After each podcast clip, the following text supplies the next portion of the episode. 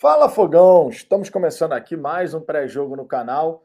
Botafogo e São Paulo, 12 rodada, que começou ontem. Vitória do Santos fora de casa para cima do Juventude e já temos outros resultados acontecendo, alguns em definitivo, outros em andamento. E a gente vai falar sobre tudo isso aqui, além, é claro, desse confronto entre Botafogo e São Paulo, jogo complicado, que afinal de contas a gente vai ter um Botafogo para lá de desfalcado, né? Alguns torcedores podem olhar isso e falar: Bom, se com o time que está jogando não está dando certo, vamos ver com esses desfalques aí, né? Mas a verdade é que o ideal, o cenário ideal, é a gente ter de fato muita gente disponível para o Castro poder selecionar os jogadores, ter banco de reservas. Mas está complicado, é muita gente realmente por, passando por tratamento, muita gente aí complicada a situação física, né? Vitor Sá, Oyama, Sauer, o Rafael que ainda demora para voltar, Irmão, tem muita coisa acontecendo nessa parte de departamento médico, infelizmente, e a gente vai ficar aqui, né, nessa expectativa. Vamos falar tudo sobre o jogo e, obviamente, tá, com a participação de vocês, a galera do chat. Eu queria agradecer imensamente. Mauro, tá na área, amigo? Entra aqui nos bastidores, porque hoje eu tenho convidados, minha gente. Hoje eu tenho convidados. Glorioso Elias de Azevedo, já já vou colocar aquele aqui no, no, na live. E o Mauro José também, dois membros aqui do canal né, que já estão acompanhando o trabalho aqui, apoiando o trabalho faz algum tempo, e vão aqui dar os seus pitacos também a respeito dessa resenha, né, desse jogo complicado que a gente vai ter pela frente. Dois convidados aqui, galera, membro do canal. Queria agradecer imensamente o apoio de todos vocês. Vamos em frente, vou dar aquela passada inicial na galera do chat. Na sequência, já trago aqui a galera para participar dessa resenha, dar suas opiniões, seus pitacos sobre Botafogo e São Paulo, estádio Newton Santos, quatro da tarde, 12 rodada. O Anderson Cleiton aqui, meu medo é que certos torcedores comecem a perseguir os youtubers que vão aos jogos por conta de falas em seus canais. Sou a favor das opiniões, mas tem torcedor que não respeita isso. Lamentável. O clima não é um clima positivo, muito por conta do que está acontecendo dentro de campo. Infelizmente, né, o clima acaba ficando dessa maneira. A gente espera de fato que as coisas possam melhorar, Anderson. Aquela história, né? Opinião, cada um vai dar a sua. Você pode concordar, pode discordar. A única coisa que a gente sempre fala é que tem que ter o respeito de parte a parte, né? Tá todo mundo exaltado, todo mundo nervoso, pé da vida com o momento do Botafogo, mas sim, é importante haver esse respeito e conforme eu venho falando isso aqui o tempo inteiro, a questão da união, né? Não é hora da gente se separar, é da hora da gente se unir, porque o Botafogo somos nós, torcida, né? Eu, o Elias, o Mauro, que vão participar aqui da resenha, o Ricardo, o Cláudio, vocês do chat, a galera que vai aos jogos, a galera que mora longe. Ninguém é mais botafoguense do que ninguém. Todo mundo quer o Botafogo vitorioso, essa é a grande realidade. Lucineide Vieira, boa noite. Vitor, essa janela com Zaha, Vileiva, Marçal e Fran Sérgio não é preocupante? Vai faltar perna e pulmão? Olha, Lucineide, essa segunda janela a gente vai precisar ter muita assertividade nos reforços, tá? Muita assertividade. Não vai dar para vacilar. Tem que ser certeiro para trazer os jogadores que de fato vão nos ajudar a alcançar os resultados necessários, né? Sempre lembrando que a gestão de grupo do Luiz Castro é fundamental também, o comprometimento de todo mundo é fundamental, enfim, tudo aquilo que a gente sabe que deveria ser uma regra, mas muitas vezes acaba parecendo, no mínimo parecendo, que está passando longe. Débora Lana, boa noite, saudações alvinegras. Para ti também, Débora, obrigado pela presença. Luiz Henrique, boa noite, galera. O Rasga aqui já era nosso Heran Zahavi. Cara, por hora não tem nada disso, não. A questão lá do tal do, do, do, Benfica, do técnico que veio do PSV, que agora assume o Benfica, isso já era sabido há algum tempo. Mas, mas até onde me consta, entre Botafogo e Zahavi está tudo muito bem encaminhado, só não está 100% porque ainda não assinou. Então, enquanto não assinar, não dá para a gente cravar, mas a princípio eu diria que está muito bem encaminhado para a gente de fato ter o jogador aqui. Vamos ver se tudo vai dar certo, né? Aquilo. Enquanto não assinar, não está 100%. Ricardo, Roberto Cordeiro, boa noite, galera Vinegra. Boa noite, Roberto. Sérgio Luiz aqui também presente. O Mauro José está na área, só estou esperando o Maurão entrar aqui no, no estúdio também. Temos a presença do Paulo Botafogo, o Zahavi nem viria. O Oliver Dan Anderson Cleide estava pensando nisso hoje, por isso que eu sempre falo aqui da questão da união. Que é importante a gente realmente, nesse momento, não se afastar, se unir. Né? Vocês sabem que eu levanto essa bandeira aqui. Mestre do emprego, ninguém quer vir jogar no Botafogo nem com grana, isso não é verdade, né? Deixando bem claro. Wagner Leonel amanhã tem El Toro e tomara que tenha gol, né? Tomara que tenha gol. O Wagner Leonel, Vitor Sá joga amanhã? Cara, a priori não. Tava fazendo tratamento hoje. Tá, tava lá no, no DM, né? Fazendo tratamento. Infelizmente, não deve jogar. O Oliver Danz, a raiva israelense, mora no lugar onde tem a guerra de 100 anos. Será que ele vai temer algumas gritarias? Cara, me parece que, pelo menos por hora, isso não vai ser um problema. Espero que assim continue, né? Valmir, Valnei Aguiar, meu presidente, boa noite, tamo junto, Valnei. Obrigado aí pela, pela moral e pela presença. Dei aquela passada inicial na galera do chat, vou trazer aqui logo de saída o glorioso Elias de Azevedo, membro do canal aí. Elias, seja bem-vindo. Queria agradecer o, você aceitar o convite. Para quem não está familiarizado ainda, a gente aqui, a galera que é membro do canal, ainda bem, agradeço imensamente todos vocês que apoiam o nosso trabalho aqui. São mais de 250 assinantes no programa de membros e quando completa três meses, a gente começa gradativamente a convidar a galera para poder participar aqui, estar tá do lado de cada das câmeras com a gente. E o Elias hoje aceitou o convite, aceitou o desafio, né, Elias? Hoje foi um dia daquele, meu querido. Hoje foi um dia daqueles, né? Um Exato. dia quente, agitado, mas a gente não pode perder de vista que amanhã jogo importantíssimo, dada a situação do Botafogo na tabela. Infelizmente, estamos no Z4 do Campeonato Brasileiro. O time tem que comer a grama, comer a grama para de fato a gente poder avançar, de fato a gente poder conseguir é, uma vitória, três pontos que vão ser fundamentais. Elias, como é que você vê nesse momento, tá? Dado todo o clima que se criou, a questão dos desfalques, o Botafogo está enfrentando uma dificuldade danada. Como é que você vê nesse momento o Botafogo para essa partida? Vitor, boa noite, boa noite aos irmãos de camisa do chat aí. Esse momento é um, é um momento que nós precisamos ter muita calma, lembrar sempre que o projeto está começando. Eu sou de uma era mais antiga, acompanho futebol desde 72, eu já vi grandes times do Botafogo, como também já vi grandes é, é, time fraco, vamos dizer assim, né? Então o momento hoje não tem que desesperar. Eu acho que esse processo nosso ele vai funcionar ainda com o Luiz Castro e com esses próprios jogadores aí, mais os reforços. Eu acho que a torcida botafoguense, em geral, ela é muito ansiosa, ela está pagando o preço de um passado de 30 anos, e nós temos que conscientizar que nós precisamos mudar essa mentalidade, sair dessa mentalidade derrotista para ir para uma mentalidade vencedora. E o, e o Botafoguense não está sabendo fazer essa transição. Está igual o time mesmo no momento, ainda com muitas dúvidas, muita, vamos dizer assim, falhando em alguns aspectos primordiais, né? Que é a escalação do time, o ponto de vista de cada torcedor, né? Então a gente tem que deixar o Luiz Castro trabalhar. Eu acho que o momento legal é para nós dar a volta por cima é contra o São Paulo, porque é um time grande, ele vai abrir a sua retaguarda e nós temos muito mais chances, já que nossa preposição, nosso jogo que vai propor é muita dificuldade. Só tem o Chay, né? E às vezes é, tinha muito esperança no Lucas Fernandes, Quer dizer, os outros jogadores ali são mais para jogar armando mais a parte de trás, né? Protegendo a zaga. Então, eu acho que o São Paulo vai deixar de jogar. E eu tenho muita esperança que vai ocorrer uma vitória nossa. Muita dificuldade, mas creio que sim. Torcer é isso, né, Elias? Torcer é a gente não largar essa esperança, amigo.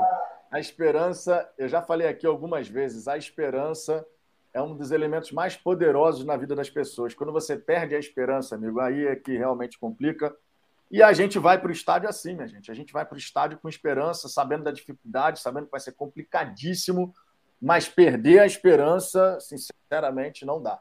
A gente já teve momentos muito mais difíceis e a esperança estava lá até o último instante. Por mais que a gente estivesse tomando a pancada atrás da outra, mas a gente estava sempre com aquela esperança ali. A cada. A gente fica irritado, né, Mauro?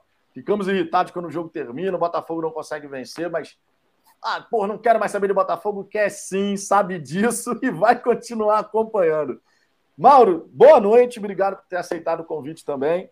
A gente vai aqui trocando uma ideia. Mauro também é membro aqui do canal. Galera, fica o convite, seja membro do Fala Fogão, fortaleça aqui o trabalho, você que curte, obviamente, nosso trabalho.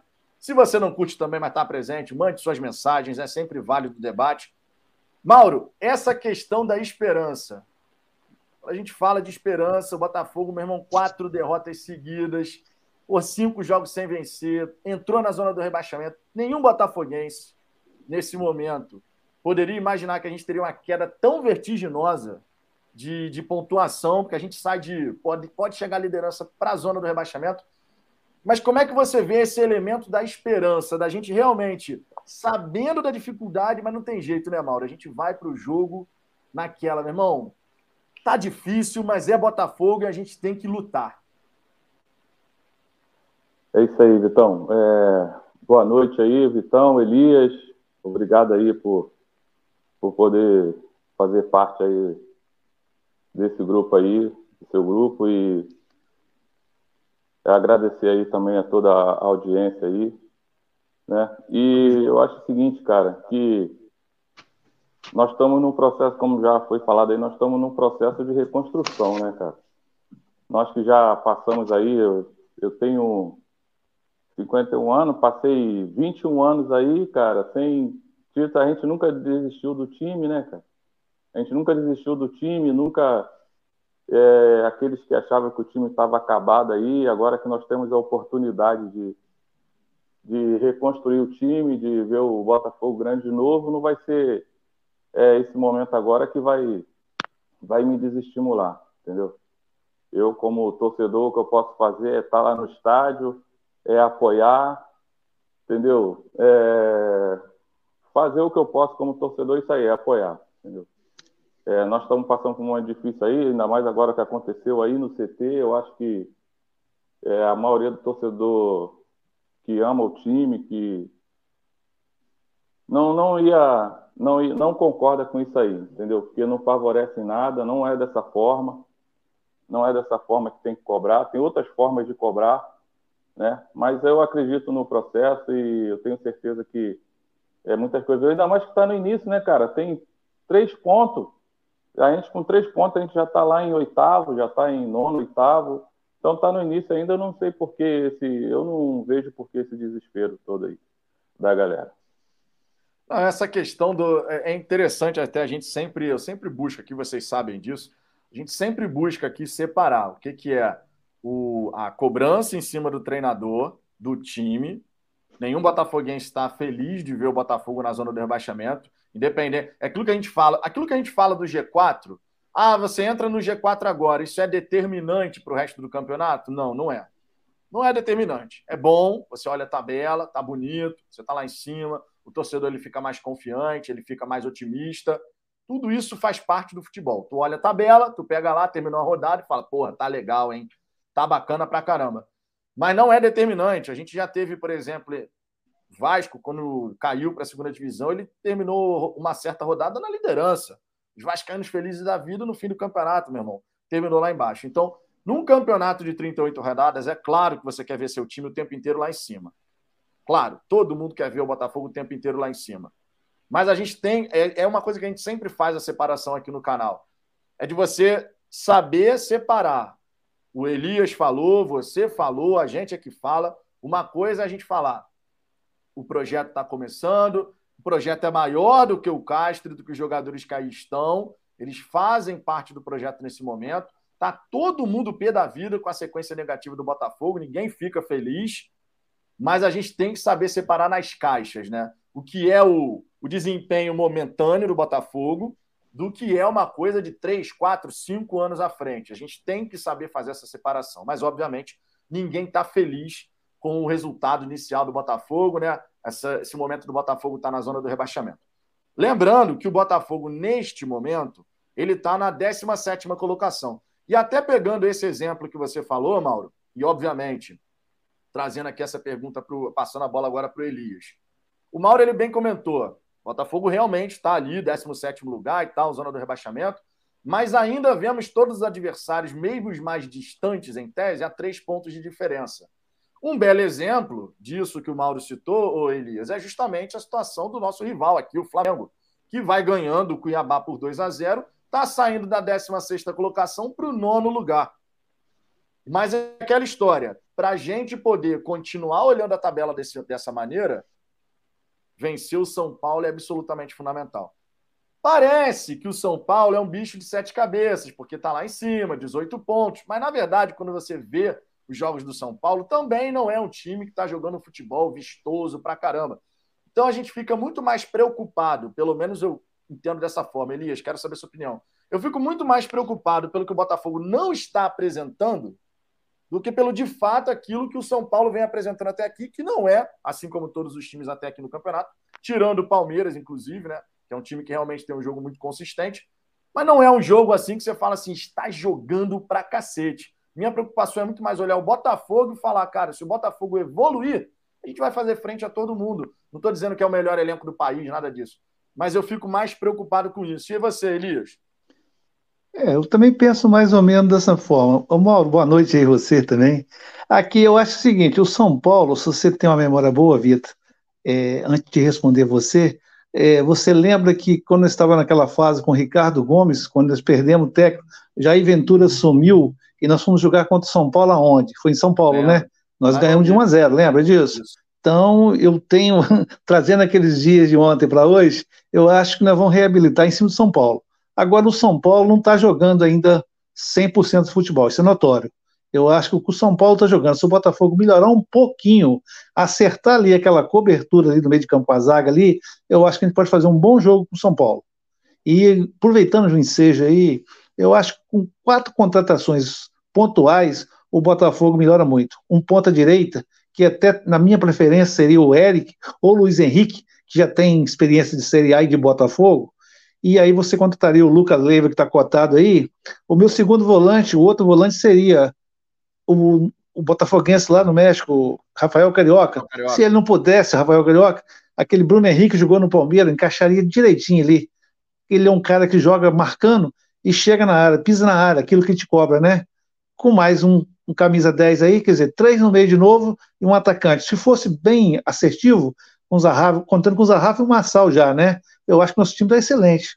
Eu acho que é o seguinte, eu como sou filho de pedreiro, eu acho que quando a gente vai fazer uma construção, pode ter, podemos ter o dinheiro que for, mas nós temos que delegar tempo ao pedreiro ajudante para te entregar a obra pronta. Você não, não faz uma obra, uma casa, uma semana, você leva meses. E nós precisamos trabalhar a nossa paciência, que hoje nós somos empresa, nós não somos associação mais. Então não vai mudar nada, nós vamos ter estrutura ainda que nós não temos. Então é questão de pensamento, é de é, pensamento positivo, mentalidade forte, que muitos dos nossos colegas não têm. Aí chega numa hora de uma derrota, começa a falar palavrões, começa a xingar todo mundo, é, é como terra arrasada, e não é realmente terra arrasada. O Botafogo precisa um pouquinho de calma, que dê calma para poder trabalhar para ele vencer isso aí, com o próprio jogador que nós temos.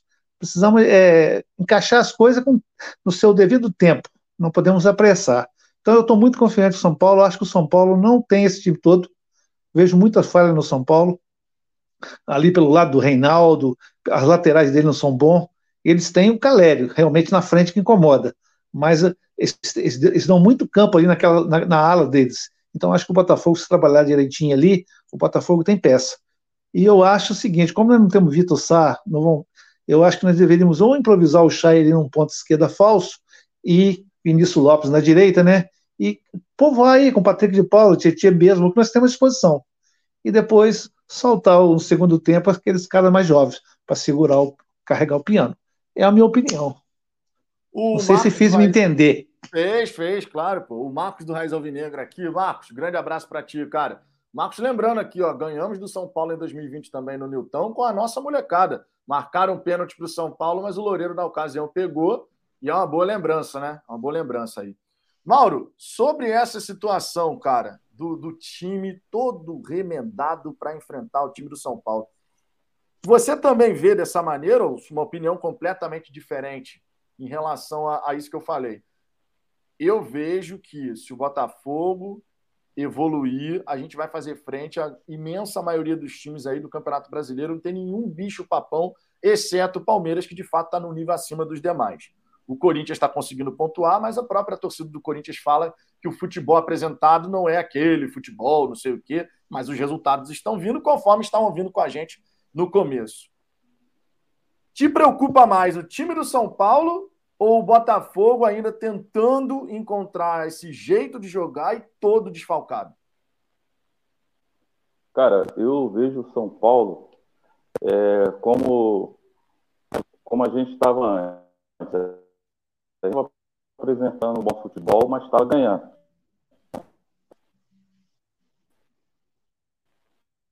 Né? É, a gente jogou contra o Flamengo e a gente ganhou, né, né, apesar de não apresentar um bom futebol. Né? É, o São Paulo acho que está nesse momento também. Ele não está com um bom futebol, futebol e está ganhando. Então, por isso que eu acho que a gente tem todas as condições de ganhar do São Paulo. Nós temos elenco, né, apesar dos, de estarmos passando por muitos desfalques aí, né? E eu até comentei o Twitter, Twitter que há mares que vem para o bem, né? De repente, com esse monte de desfalque aí, subindo alguns jogadores, né, para compor o elenco aí da, da elencos da divisão de base aí, de repente a gente tem uma surpresa, né? Com esses que estão subindo aí, o Jefinho, né? Esse outro atacante que subiu aí também, que vai que está tá relacionado. E de repente a gente tem, se não tivéssemos essas, esses desfalques aí, de repente a gente é, assim, foi assim, igual aconteceu com a saída do Navarro. Se de repente o Navarro não sai, a gente não teria é, o Erisson, né? Nós tivemos uma grata surpresa com o Erisson. O time caindo para a Série B, o pessoal começou a ficar desconfiado, né? O time dele caiu para a Série B, o Brasil de Pelota, o pessoal desconfiado. Ah, pô, trazer um cara, o time caiu, não sei o quê, né? E se o, o Navarro não tivesse saído, a gente não tinha contratado o Eris. É a mesma coisa, eu vejo esperança, né? Eu não tenho desespero nenhum, eu acho que a gente vai ganhar do São Paulo. Eu vou estar lá amanhã na leste inferior, certo? é uma coisa assim, o pessoal fala, ah, o torcedor tem direito de vaiar. Pô, mas tem direito de vaiar, acabou o jogo, vaia não vai ajudar em nada e ficar vaiando o torcedor. O, nem mal o, o, jogador começou o jogo, o jogador pisou na, pegou na bola, o nego já tá vaiando. Entendeu? Com 10 minutos de jogo, 15 minutos, pô, tem um pessoal em volta de você xingando e desesperado e tal. Isso aí não ajuda em nada. A gente tem que torcer. As pessoas têm que aprender o significado da palavra torcer. A gente tem que chegar lá, torcer. Perdeu, aí sim, vai, xinga, faz o que quiser lá mas durante o jogo não adianta. O jogador já está mal, aí o pessoal começa a vaiar. Né? Pô, não vai melhorar, isso vai melhorar, não vai melhorar em nada. Eu não concordo com a vaia. Pode, desculpa aí aqueles que discordam de mim, né? Tudo bem, o cara vai lá. Agora eu sair de casa, é, ter gasto e gastar meu tempo, chegar lá para vaiar, eu nunca vou fazer isso.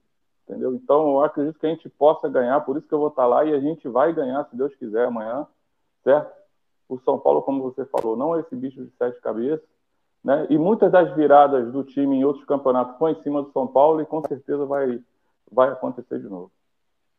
Essa é uma boa lembrança, né? Em alguns momentos a gente já passou. São Paulo empata muito nesse campeonato, tá? Vale destacar. Se não me falha a memória, o São Paulo sequer venceu ainda fora de casa. Ah, mas o Havaí também não tinha vencido fora de casa. Sim, aconteceu da gente perder para o Havaí.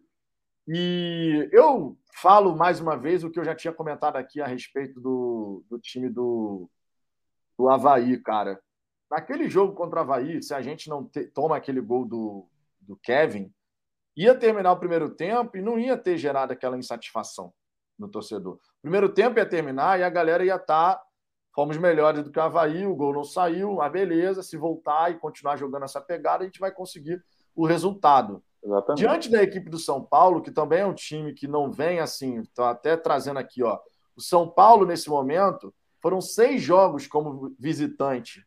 Nenhuma vitória, cinco empates, uma derrota. São cinco empates seguidos, inclusive. Cinco empates seguidos. Perdeu a primeira partida fora, depois empatou cinco seguidas jogando como visitante. Então não é um adversário que fora de casa ele tem um estilo de jogo já de se impor, de conseguir o resultado. Não é o caso. Só que quando a gente olha assim, putz, Botafogo na zona de rebaixamento, todo desfalcado, vai pegar o São Paulo, parece que é uma coisa muito maior. Parece de fato que é uma coisa muito maior. E não é. E não é. Só que, obviamente, do nosso lado, a gente tem uma série de fatores aí que podem dificultar, mas ao mesmo tempo você muito bem falou, Mauro. A possibilidade de você subir algum garoto ali, que de repente ele entra a galera estava falando no chat aí alguns dias, ah, o Jefinho, pô, o Jefinho, podia colocar, ver como é que vai sair. De repente ele ganha a oportunidade. Na ausência de, de uns, você tem a chance para outros. E quem sabe esses outros aí não aproveitam, né? Essa possibilidade de jogar no time de cima, de ter alguns minutos ali para poder ajudar e fazer a diferença. É claro, a gente tem que também entender o fato de serem garotos que vão estar naquele momento é uma panela de pressão. O estádio amanhã, eu vejo assim. Quero saber até a opinião de vocês sobre isso. Agora eu passo a bola para o Elias. O estádio amanhã, ele pode ser uma panela de pressão a favor ou contra. Tudo depende de como a gente vai encarar essa partida. É óbvio que o time dentro de campo tem que apresentar algo que nos faça estar ali cantando o tempo inteiro e tal, porque a gente sabe como é que funciona o futebol. A torcida começa cantando, mas o time tem que manter a temperatura. Senão o jogo esfria, fica aquele nada acontece e aí fica complicado. Mas a gente pode ter um, amanhã uma panela de pressão a favor ou contra. Repito, o São Paulo não é esse bicho de sete cabeças. É só você pegar seis jogos como visitante, não, ah, não venceu, empatou cinco, perdeu uma. Empatou cinco, perdeu. É um jogo, é um jogo enjoado, mas esse clima de amanhã no estádio Newton Santos, na minha opinião, vai ser 8 ou 80. Quero saber de vocês. Elias. Eu acho que amanhã, Vitor, é, é, é, pode ser uma panela de pressão, sim, mas eu acho que vai ser a favor. Porque devido aos acontecimentos de hoje, devido ao acontecimento de hoje, eu acho que as pessoas têm que mentalizar o seguinte: que a vaia não vai levar a lugar nenhum, ela só vai atrapalhar mais. Uma palavra do Luiz Castro parece, né? Se vocês estão junto com a gente, é, é uma coisa. E se vocês se posicionar contra, só vai retardar, só vai atrapalhar o trabalho. Então eu acho o seguinte, na minha mentalidade, eu acho que o jogo do São Paulo amanhã o Botafogo teria que jogar com as linhas mais baixas na defesa ali, tocando mais a bola e não saindo muito afoito, porque o Botafogo tem feito os, o primeiro tempo dele, em todos os jogos dele, tem sido ruim. Ele tem jogado melhor no segundo tempo. Então eu, eu ficaria até feliz, pela experiência que tenho, que se virasse o primeiro tempo ali, 0 a 0 normal, os próprios jogadores iam ter mais confiança para reagir no segundo tempo. Entendeu? Mas é volta a frisar, eu acho que nós temos plenas condições, com o mesmo esse elenco que nós temos, de ganhar amanhã. E nós, eu, eu creio naquele fator sorte contra o São Paulo. Nós sempre jogamos bem contra o São Paulo. É, perdemos algumas vezes. Eu me recordo de uma derrota que foi na época do Cuca, 2007, no Maracanã, é, o Pirulito e esse outro que está lá jogando lá. junto, aquela bola de cabeça, mas o Botafogo tinha um time máximo, mas aquele foi fatalidade. E você vê, o Botafogo fez bons jogos aquele ano. Liderou o campeonato, depois caiu na verdade. Então, o, o histórico São Paulo com a gente é, é, bom, é favorável ao Botafogo. Então, o torcedor já tem que ir com esse pensamento positivo, que, que a, vai, pode ser o dia da virada. Ente... Oi? Vai lá, Elias, desculpa te, te interromper aí. Eu acho que a postura dentro de campo é que vai dar o tom da torcida.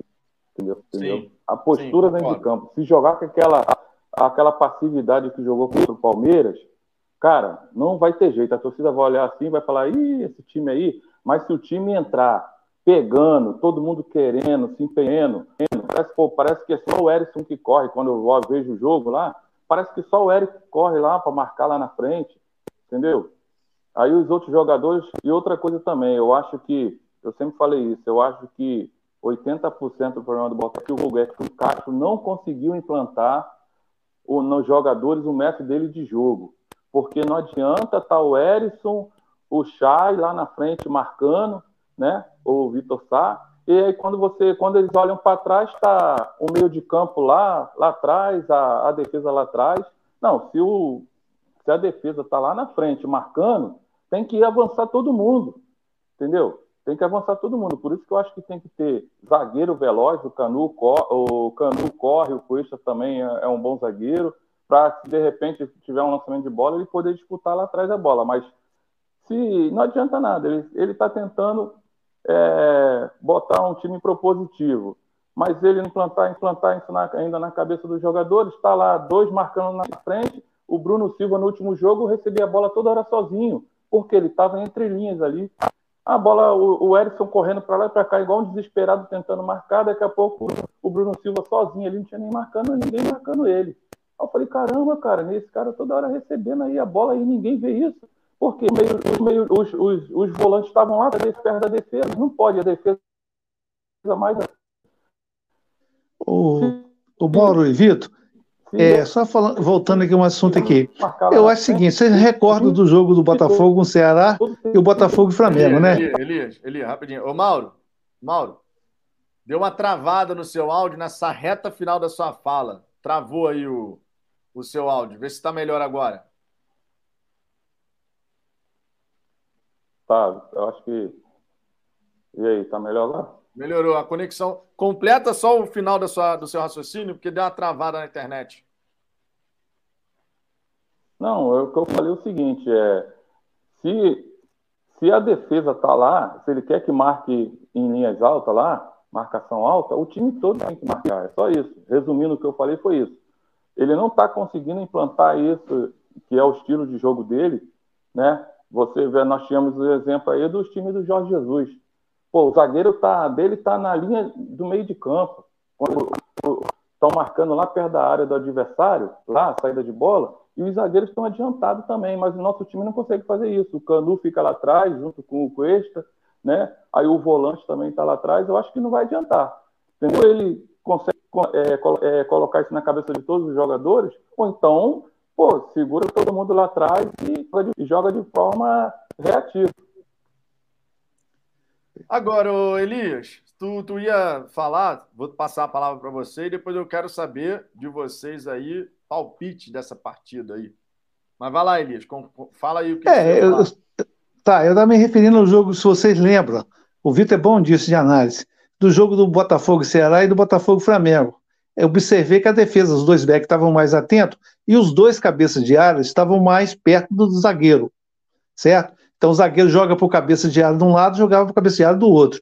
E até, até sobrar para o Edson lá na frente, sozinho lutando. Então eu acho que o Botafogo tem que ter humildade de, de a, a, no momento agora, jogar mais atrás um pouquinho, não é demérito nenhum, para ganhar os pontos. Até chegar os jogadores que vão vir na segunda janela para implantar o sistema verdadeiro que o Castro quer. Então, eu acho simples isso aí. Entendeu? É. E não, quanto é, para cá. É um ponto importante mesmo. Vamos lá, né? palpite. Palpite. Eu acredito 2 a 0 Botafogo. 2 a 0 Botafogo. E você, Mauro? O áudio, o áudio, tem que abrir o microfone. Abrir o microfone. Abriu o microfone. Aí, aí. Eu acredito que vai ser, vai ser 1 a 0 entendeu? Vamos fazer um gol, nós vamos segurar o jogo, né? E eu acho que a gente vai sair com 1 a 0 ali para a gente poder pelo menos sair com esses três pontinhos. Aí sim a gente ter uma semana mais tranquila para poder trabalhar. Estamos precisando de paz e tranquilidade para ver o Botafogo trabalhar. Essa é a grande realidade. Cara, eu queria agradecer imensamente essa participação de vocês aqui, tá? De verdade. Vocês vão voltar aqui mais vezes. A gente gradativamente está chamando a galera, chamando a galera que é membro aqui do canal. Queria agradecer imensamente, tá? Vocês terem aceitado o convite. Eu sei que foi um pouco em cima da hora, mas vamos embora, tamo junto. E já aceitaram o convite. Queria agradecer e vocês vão voltar aqui mais vezes, tá? Eu vou ficando, eu vou continuar daqui, então vou, vou remover vocês então, aqui do estúdio. Mas vai lá, diga lá, Mauro. Não, é só, não, é só ah, que eu faço parte de um grupo aqui, de onde eu moro aqui, de Manilha, Itaboraí. A gente tem um grupo que a gente sai, vai sempre de van, né? Sai, a gente tá, todo jogo a gente organiza a van aqui, vai. É, Viva essa paixão, um grupo que a gente montou aqui. Então eu queria mandar um, senão eles vão ficar chateados comigo. Ah, tá Falei justo, que ia mandar um tá alô para eles, né? Então eu queria mandar um alô tá aí para a galera aí do, do da van do Zé. Pô, Zé, pelo amor de Deus, não falo o nome dele. Então, eu queria mandar um, um alô aí, um abraço para a galera aí, dizer para a galera não desanimar, não. Vamos continuar nessa levada aí que a gente vai, vai ver dias melhores. Ô, Vitor. Diga lá, diga lá. Só me despedindo aí, agradecer aí esse privilégio de participar com você aí e dizer que o, o, assisto todos os canais da mídia botafoguense. O seu canal é um canal diferenciado, porque não tem palavrão, mesmo no dia de derrota, você conduz bem, uma frieza enorme. Não vejo isso nos outros canais. Então, desde já aqui, para todos saibam, parabéns, seu trabalho é muito bem feito e eu estou dá, muito né, feliz em poder participar que... um pouco com você. Não, Abraço cara, a todos. Tem, tem, quando, cara, quando, quando a fase é ruim, cara, a galera busca testar a paciência e às vezes a gente não, não, é. não aguenta aqui, mas eu tento me segurar ao máximo, cara. E eu, obviamente, fico feliz pelo. Cara, eu ri muito, eu ri muito aquele dia que tu Acho que foi ontem, né? Tu perdeu a paciência com o cara, acho que foi ontem, depois foi depois do jogo.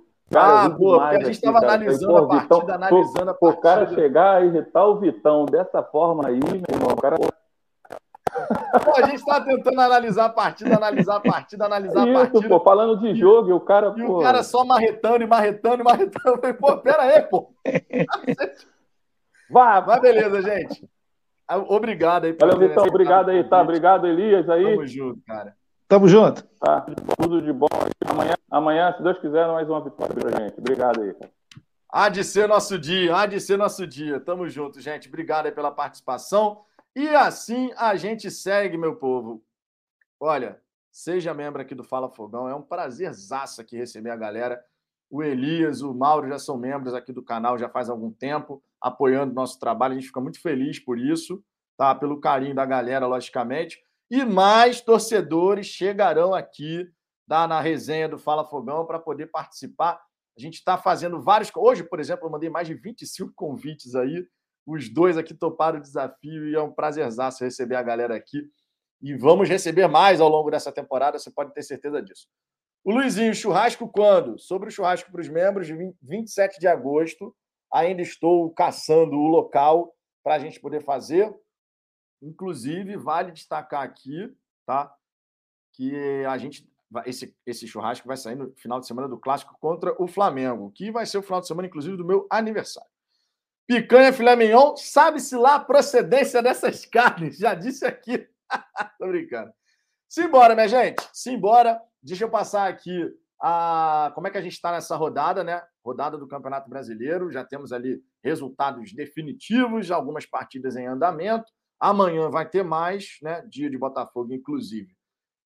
Tabela do Campeonato Brasileiro está da seguinte maneira: o Corinthians vencendo, está assumindo a liderança novamente. O Corinthians, que a gente tem que realmente reconhecer, está fazendo um grande campeonato, embora, né, embora o futebol apresentado ainda não seja um futebol vistoso, mas está aí, os resultados vão aparecendo, vai somando pontos, e é isso né, que o Botafogo estava conseguindo fazer, mas infelizmente acabou dando essa queda vertiginosa nas últimas rodadas e o caldo entornou. A gente sabe o que aconteceu hoje, né? O Palmeiras segue na vice-liderança, obviamente ainda vai jogar. Palmeiras que enfrenta a equipe do Atlético Goianiense em São Paulo. O Internacional, 21 pontos. Né? Tivemos aqui, por exemplo, vamos pensar pelos resultados. Ó. O Internacional venceu o Goiás fora de casa. O Santos venceu o Juventude também fora de casa. Ceará e Atlético Mineiro ficaram no 0 a 0 O Red Bull Bragantino venceu o Curitiba por 4 a 2 né? O Internacional, que também mesmo não apresentando um futebol vistoso, está aí, ó, somando pontos, somando pontos, somando pontos. Esse é o grande da questão no fim lá do campeonato. A galera lembra de quantos pontos você somou. O Flamengo venceu o Cuiabá por 2 a 0 no Maracanã e o Corinthians vai vencendo, né, ainda em andamento aí, o Atlético Paranaense por 1 a 0. Fluminense e América Mineiro 0 a 0, mas o Coelho tem um jogador a menos e a gente vai ter nessa quinta-feira Botafogo e São Paulo, Palmeiras, Atlético, Paraná, e Atlético Goianiense, Havaí e Fortaleza. Tabela de classificação, algumas equipes, obviamente, dão um salto na tabela. Caso, por exemplo, do Red Bull Bragantino, do Flamengo, conseguiram subir bastante aqui. O Flamengo, por exemplo, estava em 16 lugar, agora está em nono. E o Botafogo, em caso de vitória para cima do São Paulo, também vai conseguir se afastar aqui. Não vai se afastar para caramba, mas vai dar aí para se afastar um pouco dessa zona perigosa, né? A gente que agora vai ter uma sequência de partidas para lá de complicada, né?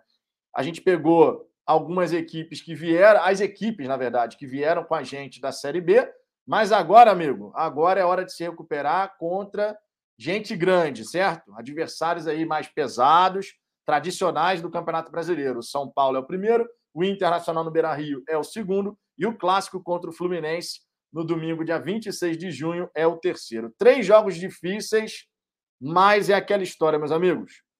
Não há uma fase que dure para sempre. Não há uma fase que dure para sempre. E a gente vai conseguir ver o Botafogo sair dessa.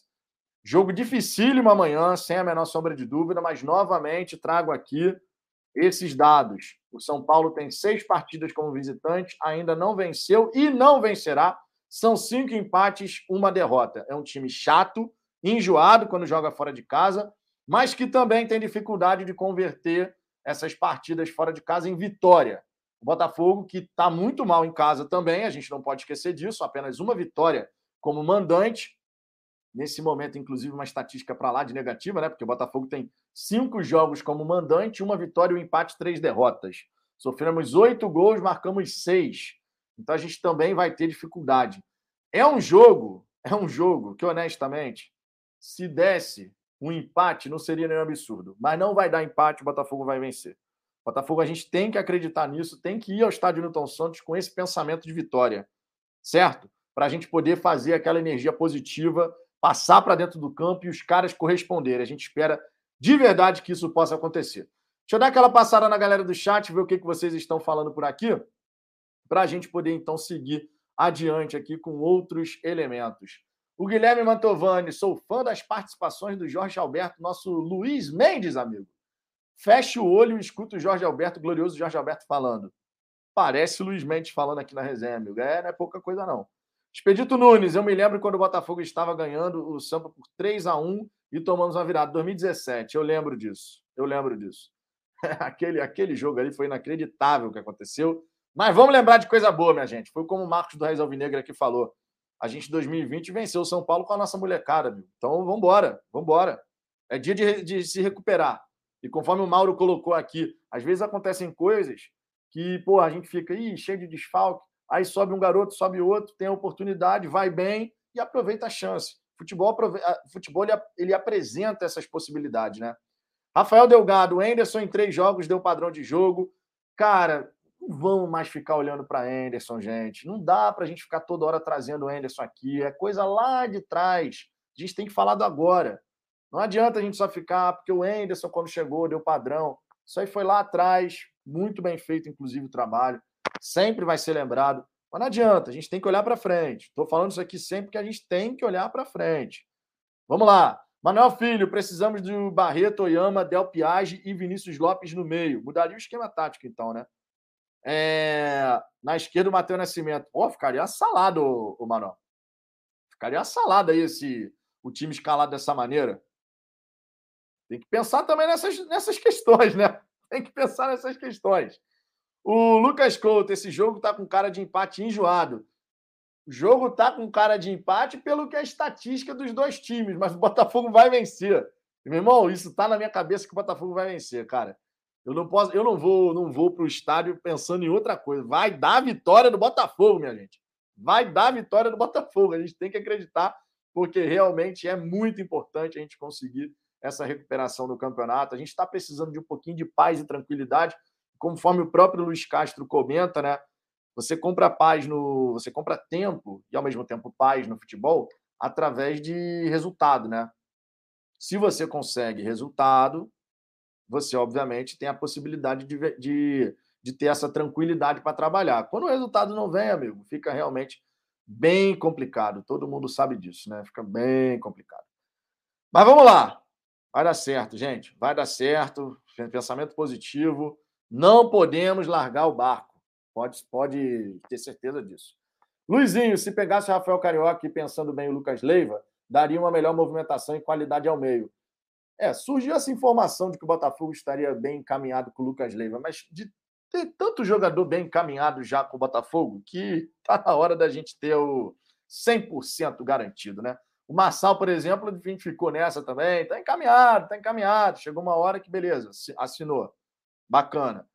Agora a gente está com a questão do Zahavi, agora surge a informação sobre o Lucas Leiva, encaminhado, falta assinar, não sei o quê.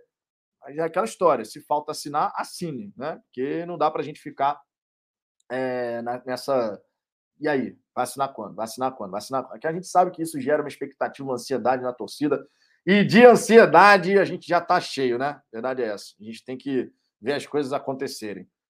Jamison Lopes, boa noite, Vitão. Vamos ganhar amanhã, tenho certeza. É aquela confiança que é a tal da esperança, amigo, que nunca pode nos abandonar. O dia que a gente perder a esperança, esquece. Aí realmente não tem jeito. Márcio Carlos, muito boa noite. Hoje vimos o Castro ser comandante do time por ter encarado aqueles torcedores e o Mazuco falou um negócio aqui do Mazuco se escondeu. Não vamos largar nosso time, vamos apoiar. Somos Botafogo. A largar jamais, cara. Largar jamais. E eu volto a repetir uma coisa que eu tenho falado aqui. Concordando, discordando, e isso é muito comum aqui no, no, no chat, né? Às vezes a gente fala uma parada aqui que vai ter uma discordância, a gente, o, a, o chat fala alguma coisa que a gente também vai ter uma discordância. Faz parte de todo debate. Isso é normal. Mas a verdade é, todo torcedor botafoguense quer a mesma coisa. Ah, Vitor, como é que isso é possível? São opiniões tão diferentes, mas que é a mesma coisa? Sim. No cerne da questão, todo torcedor botafoguense quer o Botafogo vencendo, o Botafogo indo bem, o Botafogo competitivo. Todo mundo quer a mesma coisa. Por isso que eu sempre estou falando aqui de não poder ter essa divisão na torcida, de ficar lá do A, lá do B. A gente tem que olhar para frente e junto, junto. Porque todos nós, no fim das contas, queremos o mesmo. O que, que vocês querem do Botafogo? Vocês querem o Botafogo vencendo suas partidas, fazendo três pontos, subindo na tabela, sendo competitivo, enfrentando qualquer adversário e conseguindo competir de igual para igual. Todo mundo quer o mesmo. A gente só enxerga muitas vezes caminhos distintos para chegar lá. Mas o, o, grande ponto central que une a todos nós, além da questão da, da camisa, obviamente, da nossa segunda pele, digamos assim, é esse desejo de ver o Botafogo forte e vitorioso. Só que os meios para chegar lá, aí cada um vai ter a sua opinião, vai para lá, vai para cá e tal, não sei o que, o que faz parte também, tá? Mas todo mundo junto, minha gente, todo mundo junto. É, é, é uma parada que a gente tem que realmente levantar essa bandeira, todo mundo junto, que a gente quer o mesmo, com opiniões distintas ou não, queremos o mesmo. Botafogo vencedor, né? Luizinho, pior que eu não tive ansiedade com nenhuma contratação, pelo contrário, eu só reclamei. Levei mais fé no Sal e Cuesta e tá esse marasmo. É, a ansiedade que eu digo, Luiz, é no sentido de toda hora fica, tá quase lá, tá quase lá, tá quase lá. A gente também precisa ter o assinar, porque tem que estar tá no papel, né? É nesse, nesse sentido. Aí fica sempre naquela, tá quase, tá quase, tá quase. Mas a gente precisa ter o negócio sacramentado, né? Esse é um ponto importante. Esse é um ponto importante. É... Márcio Carlos, sim, concordo com você, Vitor. Tamo junto, cara. Alexandre Belo, temos que resgatar aquela vibe boa e positiva, verdade. Às vezes é difícil quando a gente vê né, o Botafogo tomando pancada, isso irrita todo mundo, meu irmão. Não tem como falar o contrário, fica todo mundo irritado. Porra, você, você fica com dor de cabeça às vezes por conta disso. Eu, eu admito aqui, cara, o Botafogo perde. Caralho, isso me deixa, meu irmão, mas muito chateado. Só que, obviamente, quando a gente vem aqui para resenha, a gente tenta, né? Respira. Vamos falar do jogo, como é que foi a partida, o que, que foi bom, o que, que não foi bom, o que, que precisa melhorar muito, o que, que foi uma cagada completa. A gente vai buscar trazer todos esses elementos. Porque a gente tem que manter um pouco da racionalidade na hora que a gente está aqui. Até pela responsabilidade de poder trazer né, todo o panorama para ter a resenha. Não simplesmente despejar nossa frustração aqui, por exemplo. Seria muito mais fácil eu chegar aqui pé da vida por conta de uma derrota do Botafogo, sair xingando tudo e todos e acabou, não tem análise nenhuma. Mas a gente não gosta de seguir nessa direção. Então a gente tem que respirar fundo, mas é difícil, cara. Vocês sabem disso. Vocês que participam aqui da resenha, vocês sabem disso. É muito mais bacana quando a gente faz uma resenha de vitória. Todo mundo feliz e tal. Todo mundo podendo cornetar a gente, dizendo, pô, o time ganhou, vocês só criticam. Eu prefiro mil vezes escutar isso do chat do que outra coisa. Mil vezes. Pô, a gente, o time ganhou, a gente fala um negócio que não foi legal e a galera, pô, o time ganhou, vocês só criticam. É muito mais interessante isso do que o contrário. Então a gente tem que ter essa esperança, vamos continuar alimentando essa esperança, que, ah, meu irmão, a gente vai estar sempre lá, apoiando, cantando, incentivando, e, aí, e é isso aí. O, o Glauberto Silva, mais refugos, e agora vem com o Lucas Leiva. O cara é mais lento que o Piazon. Cara, o Lucas Leiva, ele passou a carreira dele em dois times, basicamente, na Europa, com um grande histórico. Isso não dá para negar. É diferente, bem diferente, na verdade, do caso do Piazon. O Lucas Leiva basicamente jogou no Liverpool várias temporadas e no Lazio. Basicamente falando, ele foi o homem de dois times na Europa, que é difícil de você conseguir fazer se você não for um bom jogador. Né? O Lucas Leiva chegou à seleção brasileira e tudo mais. É claro, hoje ele tem 35 anos de idade já não é aquele Lucas Leiva de 10 anos atrás, isso é óbvio, né? Por motivos né, fisiológicos até. Mas não dá para comparar, honestamente, não dá para comparar as situações do Piazon com o Lucas Leiva. Até são posições muito diferentes e jogadores que tiveram trajetórias no futebol europeu completamente opostas. O Lucas Leiva no futebol europeu ele se destacou nas equipes que ele passou. Essa é a grande realidade. O Lucas Leiva ele se destacou, entendeu? Esse é um ponto importante da gente falar. O Piazon não, o Piazon ele rodou de um lado para o outro, de um lado para o outro, tal, não sei o quê. Tá entendendo? O Piazon ele ficou nessa. Vai para lá, vai para cá, não, não, se firma em lugar nenhum, pá, não sei o quê. Já o Lucas Leiva não. O Lucas Leiva realmente ele teve uma trajetória agora. É um jogador com uma idade mais avançada. Mas, de repente, com um contrato de curta duração, pode entregar um futebol de um alto nível ainda. Por exemplo, o Zahavi tem 34 para 35, já não sei se, se, sinceramente, se já completou 35. Mas é um cara que também está se encaminhando aí para os seus últimos anos de carreira. Mas às vezes, nesse momento, é o que a gente precisa: um contrato de um ano, um ano e meio, um cara ali que já chega com uma bagagem de a ter se provado no futebol, no futebol internacional, é um cara que entrega resultado, e você pode fazer um contrato de curta duração para justamente você extrair o máximo daquele atleta e conseguir resultado de curto prazo. Os jogadores mais jovens, eles vão né, ter que se desenvolver e tal. Já esses mais veteranos, é para ser realmente assim, meu irmão, é o cara que tu vai, tu vai olhar para ele e fala, dá a bola nele. Dá a bola nele. Entendeu? Dá a bola nele. Às vezes, e a gente nesse momento, se a gente for sincero, não tem essa referência no time do Botafogo. Não tem, cara. Não tem. Quem que você olha hoje no time do Botafogo e fala, dá a bola nele? Não tem, cara. Não tem. O Lucas Leiva pode ser esse cara. O Jameson aqui Lopes, ó, o Lucas Leiva jogou 10 temporadas no Liverpool. Tu fica 10 anos no Liverpool se você não tiver qualidade? Não fica, cara. Não fica. Entendeu? Não fica. O Luizinho, o Renato chegou com 35, eu acho aqui, jogou. É, o Renato 8 de ouro, né? Eu reavaliei e acho o Lucas Leiva interessante. A gente está precisando dessa referência. A gente está precisando dessa referência. Não estou falando de, de ser um cara cracaço de bola, mas um cara que você possa olhar e falar: esse cara aqui segura a bronca. Esse cara aqui, dentro de tudo isso que está acontecendo, ele vai segurar a onda. Pode ser o Zahavi, tudo bem, vai ter que se adaptar ao futebol brasileiro. O Lucas Leiva já jogou aqui, mas muito tempo atrás. Também vai ter que passar por uma mini adaptação. Mas é aquela história, você olhar dentro do elenco, o que, que a gente estava falando aqui outro dia? Irmão, tu vai fazer oito contratações. Dessas oito contratações, pelo menos duas, pelo menos duas, tem que ser o cara que a torcida vai olhar assim e falar assim: esses caras aqui são pilares do nosso time. Esses caras aqui, eles entram no time e o, o entorno funciona melhor. Por conta da experiência, por conta do posicionamento, por conta de ser um cara que vai conseguir orientar os jogadores ao seu redor, de passar essa liderança, de, meu irmão, num momento difícil da partida, de chegar para um garoto um cara mais jovem falar: ó, tá correndo errado. Fica aqui, fica perto aqui. O Sidorf fez muito bem isso, né? Óbvio, o Sidorf era um craque internacional. Mas o Sidorf fez muito bem isso. O entorno do Sidorf funcionava muito bem. Ah, mas o Sidorf naqueles fatídicos jogos com o Flamengo na Copa do Brasil não jogou nada. Verdade, não jogou nada. Mas naquela temporada ele foi uma peça fundamental naquele time. Ele fazia o entorno girar melhor. E era um jogador. Se você tiver uns dois jogadores desses, pelo menos, três, talvez, quem sabe, você olha e fala: ó, esses caras aqui sustentam. O resto vai funcionar melhor por conta desses jogadores. A gente não tem dentro de campo, concordo com o Luiz aqui, a gente não tem dentro de campo as lideranças. Não tem. Não tem. Hoje você olha para o campo e não tem liderança. Ah, o Cuesta pode vir a ser esse cara? Pode, mas chegou agora. O Canu ele carrega a braçadeira de capitão na minha opinião, não é o homem para ser capitão do Botafogo. Nada contra. O Canu, ele tem até um, um certo perfil de liderança. Mas, dado tudo que já passou, ele é o cara para ser capitão do Botafogo? Na minha opinião, não. Poderia ser um outro jogador.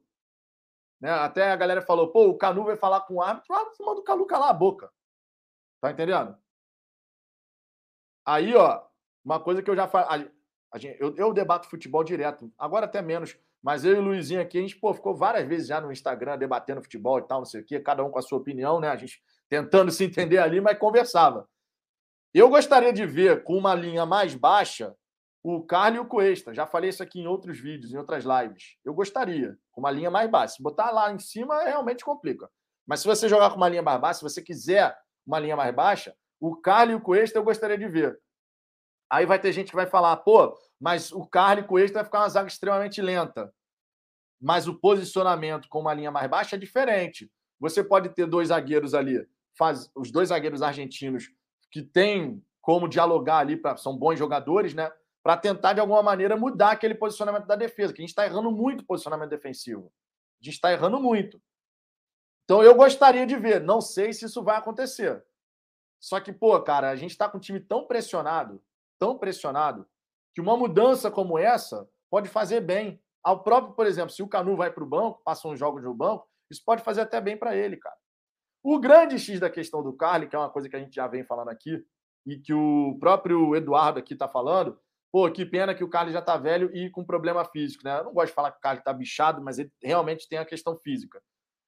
Esse é um grande X da questão. O, o Carlos ele não consegue, de repente, dar uma sequência muito grande de partidas porque o corpo dele não está conseguindo responder dessa maneira.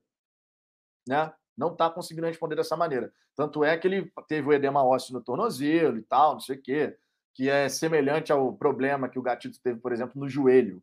Só que do Gatito foi até mais grave. Então, assim, essa parte física pega. Isso a gente não tem como negar. Tá? Essa parte física pega.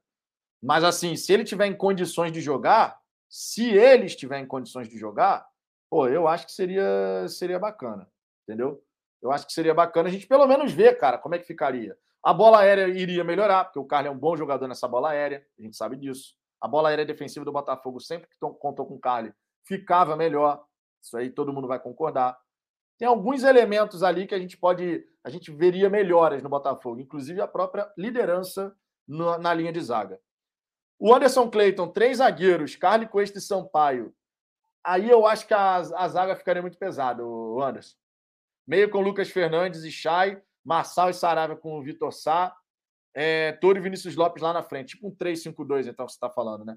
E claro, mudaria com os que ainda vão chegar na segunda janela. Eu acho que a zaga ficaria muito pesada. Esses três ficariam muito pesados. Aí realmente fica complicado. Porque quando você muda o sistema para três zagueiros, pelo menos um desses zagueiros no mínimo um. O ideal são pelo menos dois. Mais velozes. Mais velozes, porque você joga com os alas, né? Você joga com os alas, então os zagueiros eles têm que ser capazes de cobrir um espaço maior. Uma zaga com esses três ficaria muito pesada, na minha opinião. Aí, aí eu já não acho legal. Aí eu já não acho legal, sinceramente. Entendeu? Realmente ficaria complicado. Agora, uma linha com quatro defensores lá atrás, né? Você tem os dois laterais, uma, e o time não mais não afastado da, da grande área. Não precisa ficar grudado a bunda na grande área também. Mas se você tivesse um pouco mais, não tão à frente quando o Botafogo estava tentando fazer, às vezes você fica ali numa situação mais intermediária. Você consegue, de repente, dar conta, porque o posicionamento vai contar muito. A leitura do que está acontecendo na partida. Muitas vezes o time do Botafogo está errando nisso. A leitura do que está acontecendo na partida. A forma como a jogada do adversário está se desenrolando. E os jogadores não estão conseguindo perceber essa lei, fazer essa leitura correta. E aí o posicionamento vai ficando tudo errado, porque um, um pressiona errado, daqui a pouco o outro pressionou também, aí vai dando espaço para todo mundo. Amigo. O, contra o Palmeiras, por exemplo, foi um show de espaço muito por conta disso. Cada um corria da sua maneira. Não era um time marcando, era cada um marcando da sua forma. E ninguém marcando ninguém no fim das contas, né? Tem isso também. É, Paulo Roberto, Chay não, dá mais, Chay não dá mais do que está entregando. Né? Você poderia falar do, de provavelmente time de amanhã. Estou preocupado. Cara, o time de amanhã é uma boa pergunta. A gente sabe que vai ter mudança, obviamente forçada, né? Porque não vai ter à disposição alguns atletas. Por exemplo, o Vitor Sá é, não, vai, não vai jogar. O Oyama também, agora, trauma no pulmão. Irmão, como é que arrumou um trauma no pulmão? É uma coisa assim de outro mundo, né? Eu, sinceramente, nunca tinha visto um atleta de futebol ter um trauma, trauma no pulmão. Nem viu o Oyama tendo uma pancada forte, assim, de repente, nas costas. Alguma... Eu não vi, sinceramente. Né? Mas a gente vai ter novidades for... de forma forçada. E a gente também tem os próprios jogadores que foram relacionados né, para essa partida. Segundo o GE, o time do Botafogo ele pode ser Gatito Fernandes, Saravia ou Daniel Borges, Canuco, este Vitor, e o Hugo. Vitor Hugo, não sei de onde tirei esse Vitor. O Hugo, Tietê, Kaique, Del Piage ou Chay, ou seja, podemos jogar com três jogadores ali mais características de volante, né? Vinícius Lopes na direita, imagino que ele esteja jogando o Matheus Nascimento lá para a esquerda e o Erisson. Ou ele vai mudar o esquema tático. Porque a gente só sabe, na verdade, de provável 11. Provável 11. A gente não tem certeza absoluta de qual é o 11 de fato que vai para jogo. O Botafogo ele liberou a, a lista de relacionados para essa partida, né? Vocês já sabem disso, mas vale aqui a gente trazer quem são esses jogadores aí que foram relacionados pelo Botafogo para essa partida. Deixa eu trazer aqui, ó. Barreto, Chay, Daniel Borges, Daniel Cruz, que está subindo junto do Jefinho, Diego Loureiro, Douglas Borges, Erison, Gatito Fernandes, Hugo, Jefinho, Joel Carli e Canu. Kaique, Klaus, Lucas Piazon, Matheus Nascimento, Patrick de Paula, Felipe Sampaio, Riquelme, Saravia, Tietê, Vitor Cuesta e Vinícius Lopes. Tá? Esses são os jogadores relacionados para essa partida. Como que ele vai montar esse time? é um grande mistério. Ele pode mudar o esquema tático, o que sinceramente não acredito que ele vai fazer, porque nesse período agora ele não está tendo aquele tempo de botar de fato a equipe em campo para treinar, mudança de esquema tático. E aí a gente só pode imaginar. O Luizinho aqui está dizendo o Erisson poderia ser ponta direita ou ponta esquerda, já que ele é canhoto, né? O Vinícius Lopes, você poderia deslocar o Erisson de repente, é uma possibilidade. Se ele, se ele decidir entrar em campo com Erisson e Matheus Nascimento, quem vai ser o centroavante? No último jogo, ele botou o Matheus Nascimento ali quase com uma função de 10. E o Matheus Nascimento, na seleção brasileira, ele fez um segundo atacante, com liberdade e tal, não sei o quê. Mas ele botou o Matheus, deslocou o Chay, trouxe o Vinícius lá para lateral, enfim, tem aquela salada que a gente sabe que aconteceu, né? É, é uma, uma situação que a gente tem que ver. Porque a gente está sem, nas pontas, a gente vai ter quem? A gente vai ter o Jefinho, não acredito que vai começar jogando, honestamente. Não acredito tá? De verdade. A gente vai ter o Vinícius Lopes, ok, esse vai jogar na direita.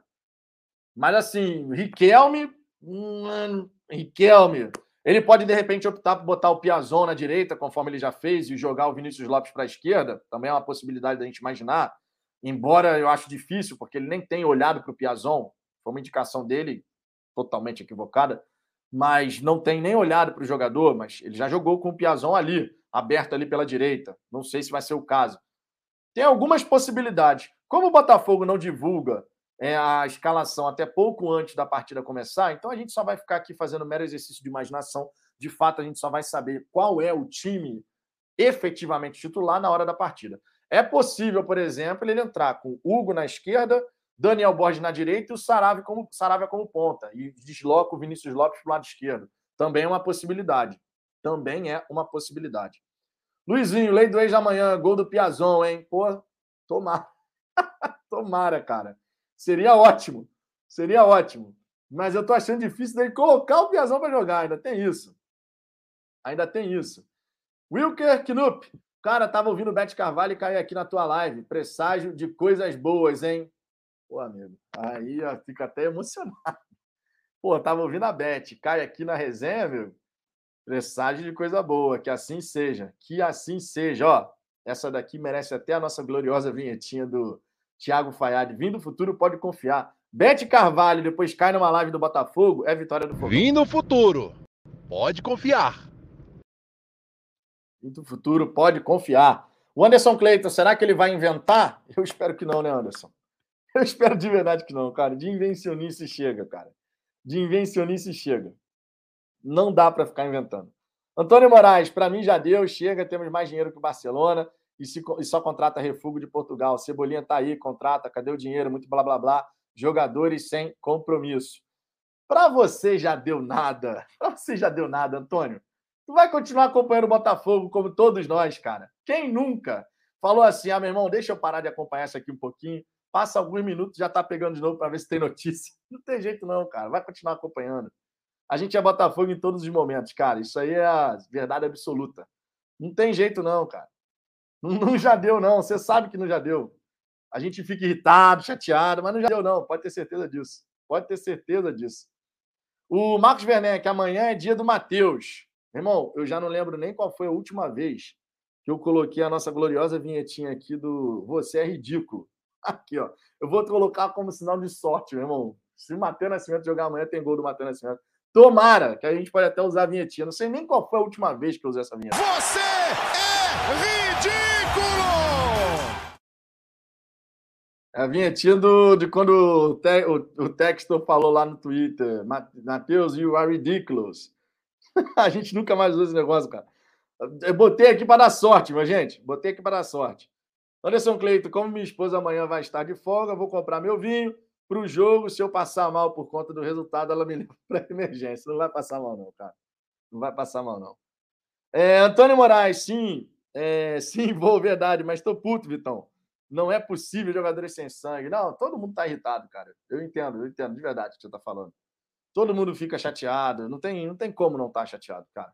Não tem como. Não tem como não fazer as críticas que precisam ser feitas, porque o time não está não tá legal, cara o time não está legal. E quando o time não está legal, o torcedor tem todo o direito de chegar e criticar, precisa ser criticado. É, o Renato Costa, Vitor, coloca o martelo também, coloca todas para dar sorte. A, a, A martelada é coisa de é bom presságio, então. Martelada aqui para a gente poder, meu irmão, né? tô apelando para tudo aqui.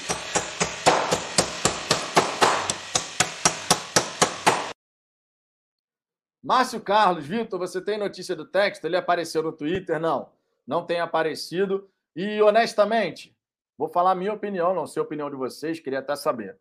Se fosse um antigo dirigente aparecendo no Twitter, a galera ia chiar. Se o texto fizer isso, eu tenho certeza que vai ter torcedor que vai chiar agora. Ah, mas apareceu quando a coisa estava boa. Verdade, o Severino também, o auxiliar. Aparecia, interagia com a galera. Só que agora é hora de ó, ficar calado e trabalhar. Quando, quando o clima tá bom, amigo, aí você comenta, aí você brinca com a galera. É normal, cara. Mas quando o clima não tá bom, a galera não quer saber de desculpa, a galera quer saber de trabalho, de resultado. E é isso que tem que entregar agora. A verdade é essa. A verdade é essa. Entendeu? É... Luizinho, você ainda não me falou de nomes que gostaria de ver com a camisa do Botafogo de todos os jogadores que já foram cogitados. Eu falei alguns aqui. É... O Cebolinha, por exemplo, foi cogitado no Botafogo. Eu gostaria muito de ver o Cebolinha, mas não vai acontecer, né? Já está claro isso. O De La Cruz, que foi cogitado, obviamente, eu gostaria. Né? Gostaria. Só que o De La Cruz já deu declaração dizendo que não. Nessa segunda janela, Luiz, eu concordo com você que nessa segunda janela a gente não pode ter só as apostas. Eu concordo. A segunda janela é quando você tem. Até porque a gente tem que lembrar o seguinte: na segunda janela, você tem uma possibilidade, uma gama de atletas que você consegue alcançar maior. Diferente do que foi a primeira. Porque a primeira, se você contratasse lá em janeiro, que era quando a gente ainda nem era SAF, você teria vários atletas para olhar mundo afora seja no Brasil, porque os campeonatos nacionais ainda não teriam começado aqui, era campeonato estadual, seja da América do Sul, seja do exterior. Só que quando a gente começou a contratar na SAF, a janela, por exemplo, lá de fora do, do mercado europeu, para os times europeus, né, que eu estou falando, para eles se movimentarem, já tinha fechado. Quando o Botafogo fez a sondagem pelo Cebolinha lá atrás, o Benfica falou: não, agora não, porque eu não consigo fazer reposição, então não vou vender agora. O Textor até comentou isso na, no Twitter, né? Dizendo que escutou um preço justo quando fez a consulta e tal, não sei o quê. Tá entendendo? Mas essa janela de agora, ela te dá uma possibilidade maior. Por exemplo, nessa janela, a gente não consegue trazer jogador do futebol brasileiro, só da Série B. Mas convenhamos, se o Botafogo, precisando melhorar sua situação na tabela, for atrás de jogador da Série B, o que, que a gente vai escutar? Pô, vocês estão de sacanagem. O Botafogo está na zona do rebaixamento, tu traz jogador da Série B para resolver? É isso que vai ser falado. Só que se você olhar para os grandes times do futebol brasileiro agora, você não consegue mais tirar nenhum jogador deles, porque tem aquele lance dos sete jogos. Os únicos jogadores que não fizeram sete jogos ainda pelas suas respectivas equipes são jogadores que não são titulares nem no seu time atual. Também não vai, não, também não vai rolar. Não vai rolar de você ir no Internacional e falar ah, o reserva do Internacional vai ser titular aqui. A galera vai chiar, e com razão. Porque a gente não pode. Quando chega na metade do campeonato você vai olhar para o reserva de um time que joga a Série A do Campeonato Brasileiro, nem titular na Série A, pelo time dele atual ele é, e quem é titular não vai poder sair, porque vai ter o lance dos sete jogos. Ou seja, nessa segunda janela, de fato, a gente vai ter que olhar para fora. A gente vai ter que olhar para uma Europa, para uma Ásia, para a América do Sul. Essa é a grande crítica, inclusive, da galera. Por que, que não olha para o mercado sul-americano? O mercado sul-americano tem boas possibilidades, mas a única, a única, o único nome que surgiu do mercado sul-americano foi o De La Cruz. O único nome foi o De La Cruz. A gente não olha outros nomes surgindo do mercado sul-americano. Vai ter que se adaptar da mesma maneira, concorda? Não joga na Liga Brasileira, vai ter que se adaptar à Liga Brasileira. Só que a gente está muito focado no reforço vindo da Europa. No reforço. E nem todo mundo que é da Europa vai jogar bem aqui. Nem todo mundo. Não é porque joga na Europa que é craque de bola, é um jogador sensacional. Tem jogador ruim na Europa também. Tem jogador ruim pra cacete na Europa. Então não significa porque tá na Europa que vai jogar pra caramba aqui. Não significa, de verdade. Entendeu? Então a gente tem que a gente tem que ver nesse momento da janela, a gente vai falar alguns atletas, claro. Se for um atleta brasileiro, a chance dele se adaptar mais rápido é maior, não tem barreira do idioma, tem uma série de fatores que a gente vai ter que falar aqui. Mas é aquela história as contratações vão ter que ser muito assertivas. Muita coisa. Muita coisa, tá? Muita coisa. É, Luizinho, Daniel Alves. O Daniel Alves está no Barcelona e, na minha opinião, cara, não volta ao futebol brasileiro. E, honestamente, Luiz, o nosso problema não é ali na lateral direita. Eu, pelo menos, não vejo dessa forma. Tá? O nosso problema não é ali na lateral direita.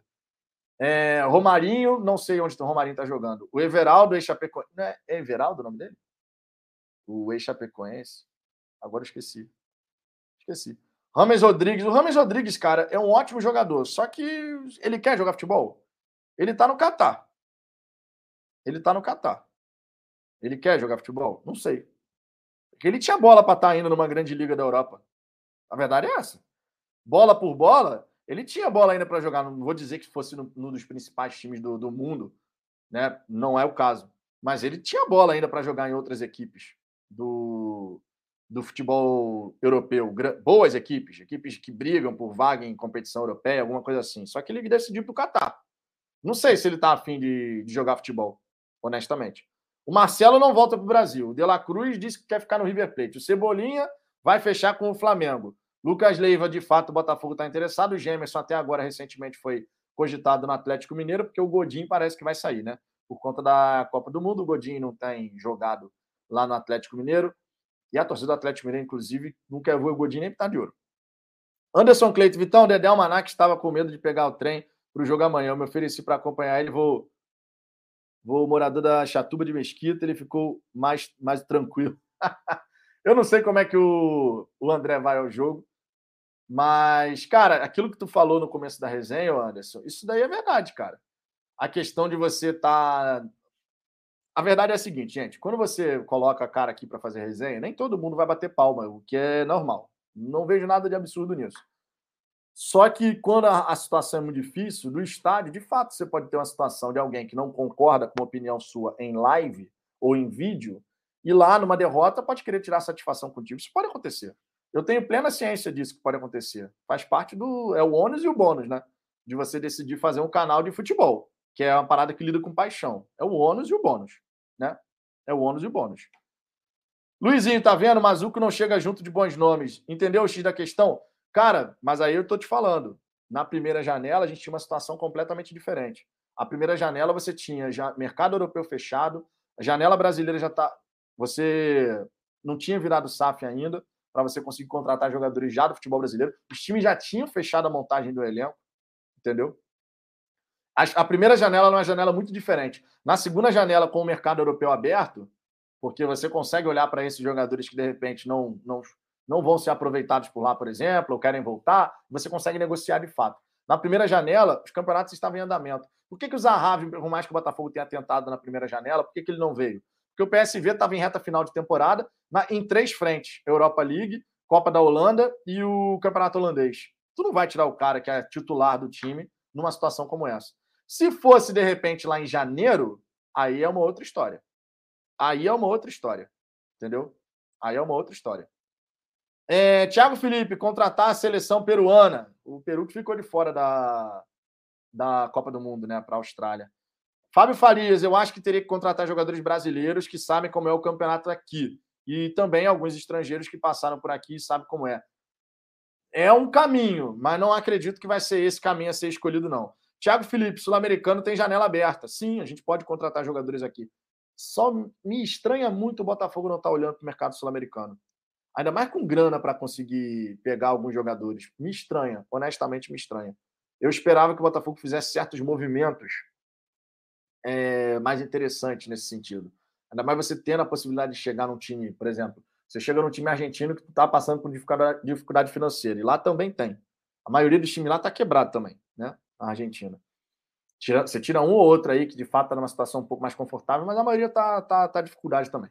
Aí tu chega, por exemplo, vê um jogador talentoso lá, o cara precisando de dinheiro, meu irmão, é o Botafogo do passado. Precisando de vender para pagar o salário que está atrasado, pagar as coisas que estão estourando ali. É o Botafogo do passado.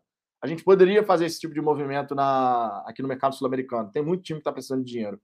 E tem jogador bom de bola aqui no mercado sul-americano, né? Aí a torcida está sentindo falta e com razão desse tipo de movimento.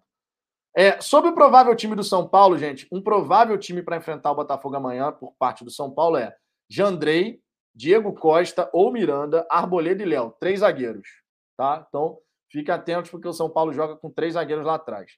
Rafinha, no lado direito, Pablo Maia, Rodrigo Nestor, Igor Gomes e Wellington, lá na esquerda. Luciano ou Éder e o Caleri. Né? O Caleri, todo mundo sabe, é o jogador mais perigoso da equipe do São Paulo. Eles jogam nesse sistema com três zagueiros, então a gente vai ter que estar muito atento aí para os encaixes né, da, das partidas. Né? O Oliver Dan, lembranças de Barrandegui. É. Calma, porque não é esse nível de jogador que a gente está, obviamente, desejando no mercado sul-americano. Né? Acho que ninguém quer esse tipo de jogador.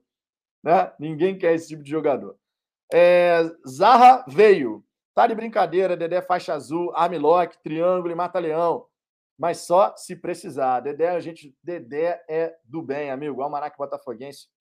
grande beijo para um irmão aí que o, que o Botafogo me deu, cara, de verdade. Não conhecia o André, passei a conhecer por conta do canal. E a gente virou amigaço, meu irmão. Amigaço falar todo dia. Walter Alexandre, sinceramente, primeira janela foi muito esquisita para o nosso fogão. O Textor parece não ter confiado no nosso próprio scout e se valeu muito mais da equipe de lá, da Europa. A conclusão não deu certo. Sobre essa questão, sobre essa questão, a gente sabe que o Botafogo fez muitas contratações, muitas contratações baseadas no scout do Crystal Palace. Existe uma pequena explicação o Botafogo ainda não tem banco, não tinha na ocasião banco de dados de essa análise de mercado e tal. Então, para acelerar, eles confiaram no julgamento do scout do Crystal Palace. O Alessandro Brito merecia mais crédito, porque ele foi tirado do Atlético Mineiro. O time que ele montou foi campeão da Copa do Brasil, da Libertadores, Campeonato Mineiro e semifinalista, né? Da Libertadores não, Copa do Brasil, brasileiro, semifinalista do Brasil, do, da Libertadores e campeão mineiro, e ele foi o cara à frente das montagens do time do Galo. Então ele merecia um pouco mais de crédito, né, no sentido de uma, um peso maior na sua palavra para poder montar o time do Botafogo. Não foi o que aconteceu, não dá para a gente ficar chorando leite derramado, já foi. A gente realmente trouxe muito reforço com base nessa troca de informações com o scout do Crystal Palace, mas a gente esperava que, por mais que o nome pudesse chegar, vi, ó, tem uma sugestão desse nome aqui que pudesse ter uma avaliação mais, um peso maior do Alessandro Brito, que conhece melhor o mercado brasileiro. A gente não sabe todos os meandros dessas negociações do primeiro turno, a gente não sabe até que ponto foi uma decisão de fato dividida, com todo mundo concordando, ou se de, de vez em quando teve uma decisão ali que o Castro, não, eu quero esse jogador, porque eu estou pensando é muito importante, a gente não sabe. O Alessandro Brito até chegou a comentar que teve, tiveram recomendações de empresários, porque nessa primeira janela, para poder. Não teve tanto tempo assim para poder fazer uma avaliação mais criteriosa de mercado, não sei o quê. Mas agora já teve. Acho que todo mundo concorda com isso, certo? Nessa segunda janela, todo o tempo do mundo, todo o tempo do mundo para poder fazer a avaliação necessária. Agora não, isso não pode ser desculpa. Agora, sinceramente, isso não pode ser desculpa, né? JC Galgos, se jogar o que estamos apresentando, nosso meio-campo será engolido. É, é uma boa observação. O São Paulo joga com 3-5-2, basicamente falando, né? Então, é um meio de campo povoado.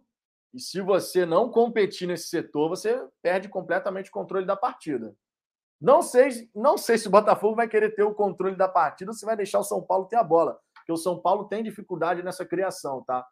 Se eu não me engano, foi no Murumbi. O Ricardo estava comentando que contra o América Mineiro, o São Paulo não teve jogo assim. O São Paulo fez 1 a 0 e simplesmente não teve jogo. Não teve jogo.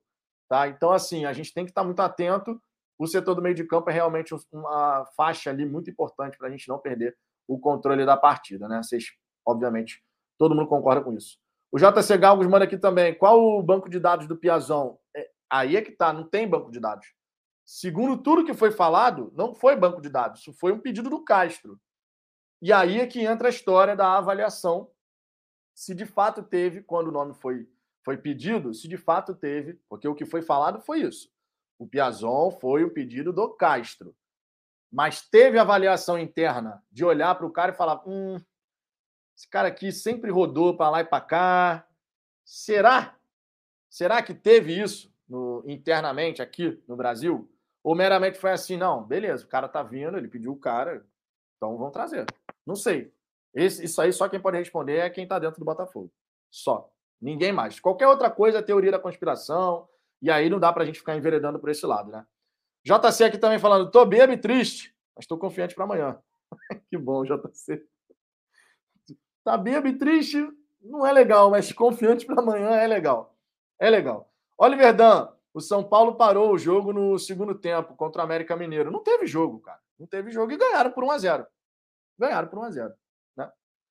Antônio Moraes, esse, isso, Vitão, isso aí, Vitão, é que eu falo, é muito blá blá blá, impossível só ouvir o Botafogo monitor, isso, aquilo, isso e aquilo tá difícil. Cara, a gente ainda vai ter algumas especulações acontecendo, tá? Não dá pra gente achar que não, que não vai ter mais especulação. Vai continuar tendo especulação. Porque à medida que a janela de transferência for se aproximando, lembrando, essa janela ela começa dia 18, mas ela vai até o dia 15 de agosto. Ou seja, a gente vai ter quase um mês, quase um mês de janela aí, com muita especulação, com muita coisa sendo falada, tá? Muita coisa sendo falada, essa é a verdade. Então a gente vai ter que saber lidar com isso também, gente. Não vai ter jeito, não, tá?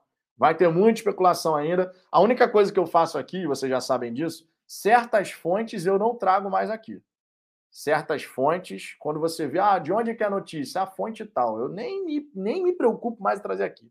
Porque a pessoa perde credibilidade. O site perde credibilidade, porque está sempre errando, meu irmão. Então não adianta tu.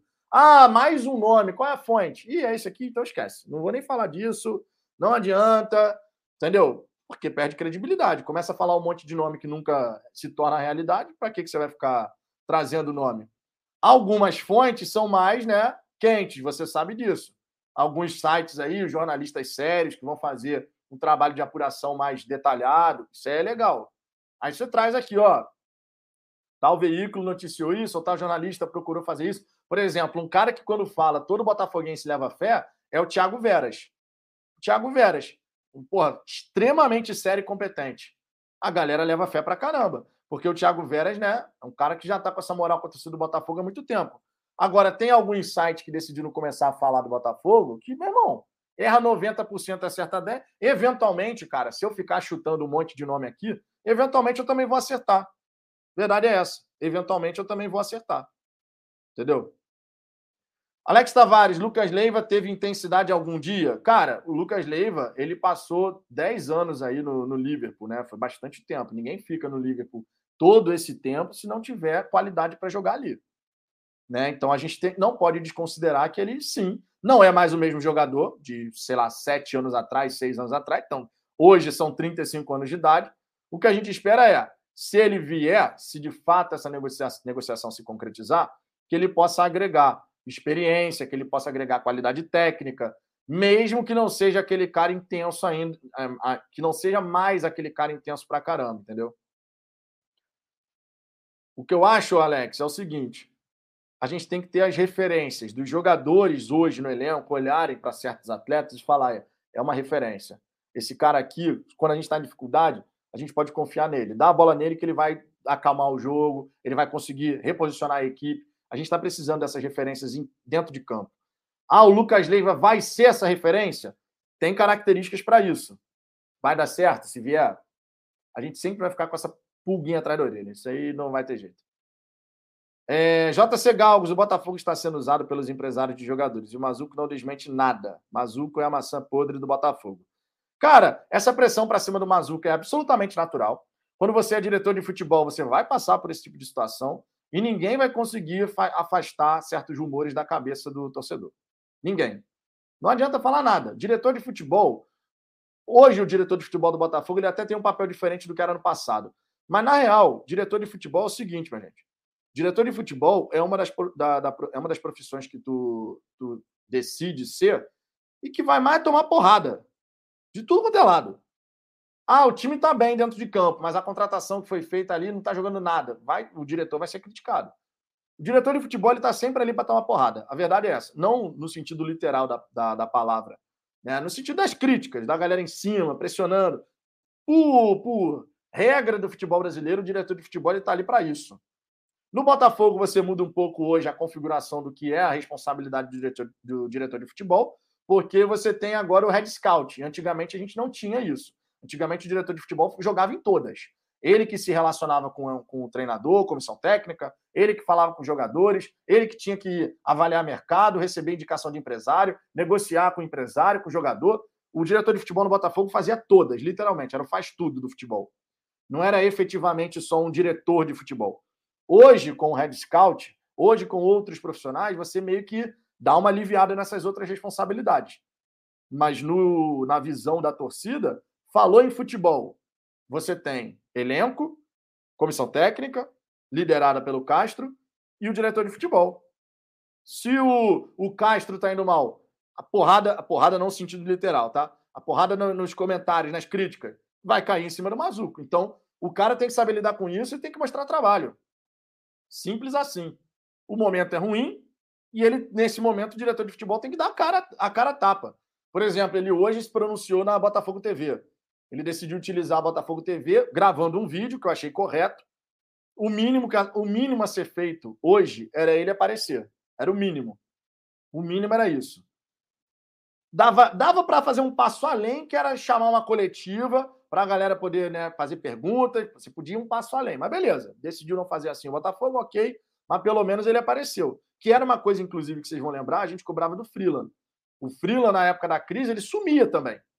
Ele sumia. Na época da crise, meu irmão, tu não escutava falar de Freeland nunca. E a torcida do Botafogo, nessa época que o time tá mal, a gente quer ver alguém falando. Né? O torcedor ele quer ver alguém falando, botando a cara para falar. Isso, e aí entra uma coisa que foi falada mais cedo: o gerenciamento de crise. Era notório, era notório que tudo que aconteceu, esse, esse estopim que deu, ele ia acontecer. Era notório. Se o gerenciamento de crise tivesse sido feito da maneira correta, você teria se antecipado ao problema. Você teria se antecipado ao problema. Você poderia já ter feito um pronunciamento, você poderia ter chamado uma coletiva. E eu falei mais cedo, chamava uma coletiva para a galera marretar, meu irmão. Marretar no sentido de perguntas. Diretor de futebol é quem vai responder as perguntas. E os jornalistas, sabendo o que a galera quer saber, fazendo as perguntas ali, meu irmão. A sabatina, entendeu? Sabatinando o cara. Só que isso não foi feito. Isso não foi feito. Preferiu o silêncio. Meu irmão, quando tu fica em silêncio, no futebol o preço, o, o, a cobrança vem. E ela veio dessa maneira hoje. Então, assim, dava para você ter conduzido essa situação de uma outra forma. Já foi. Fez lá o vídeo, se pronunciou, beleza. Mas o torcedor, quando ele sente que está tendo essa falta de comunicação e num momento difícil, irmão, aí o torcedor vai, vai em cima mesmo e vai descer a lenha no, no diretor de futebol.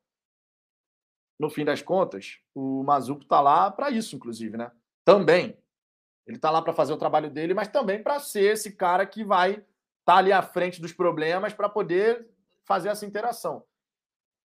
Só demorou para poder fazer esse gerenciamento de crise, na minha opinião, logicamente, né?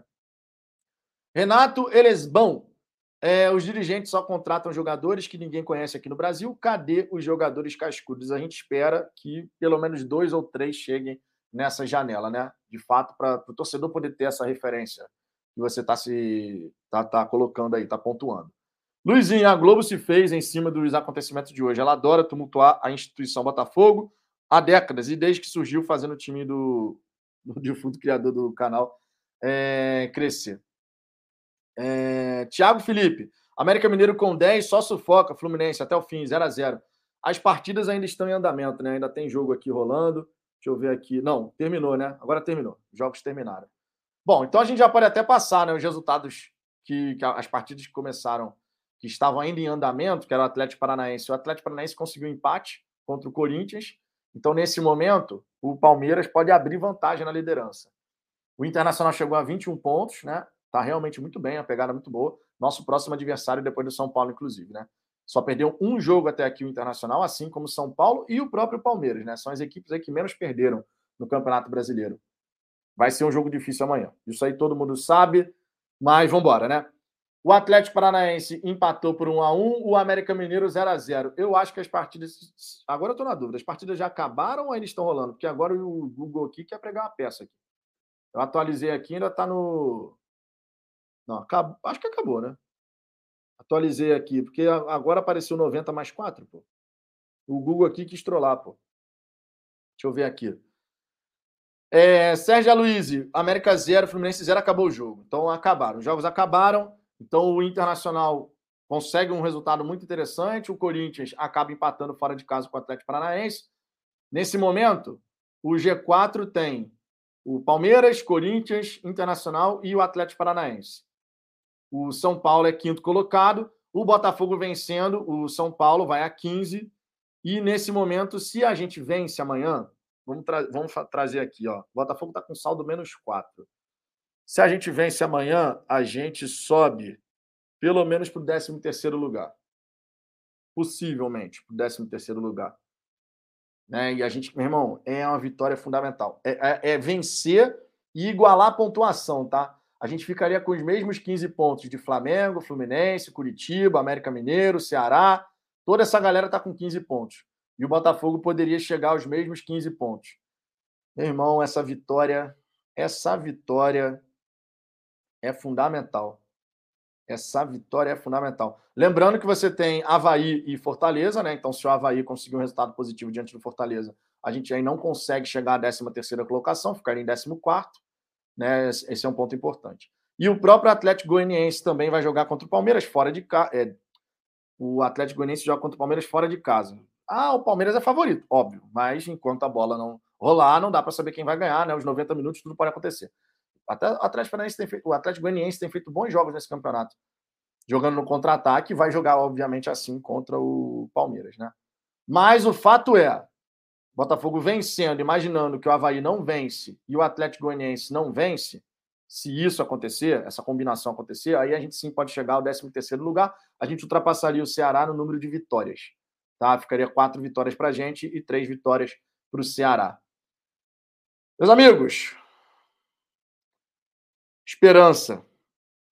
Esperança, fé, tudo junto e misturado, tá? Tudo junto e misturado, porque a gente precisa continuar acreditando na recuperação do Botafogo. Não tem jeito, o campeonato segue, a gente quer ver a vitória, a gente quer ver um bom resultado, tudo isso vocês sabem.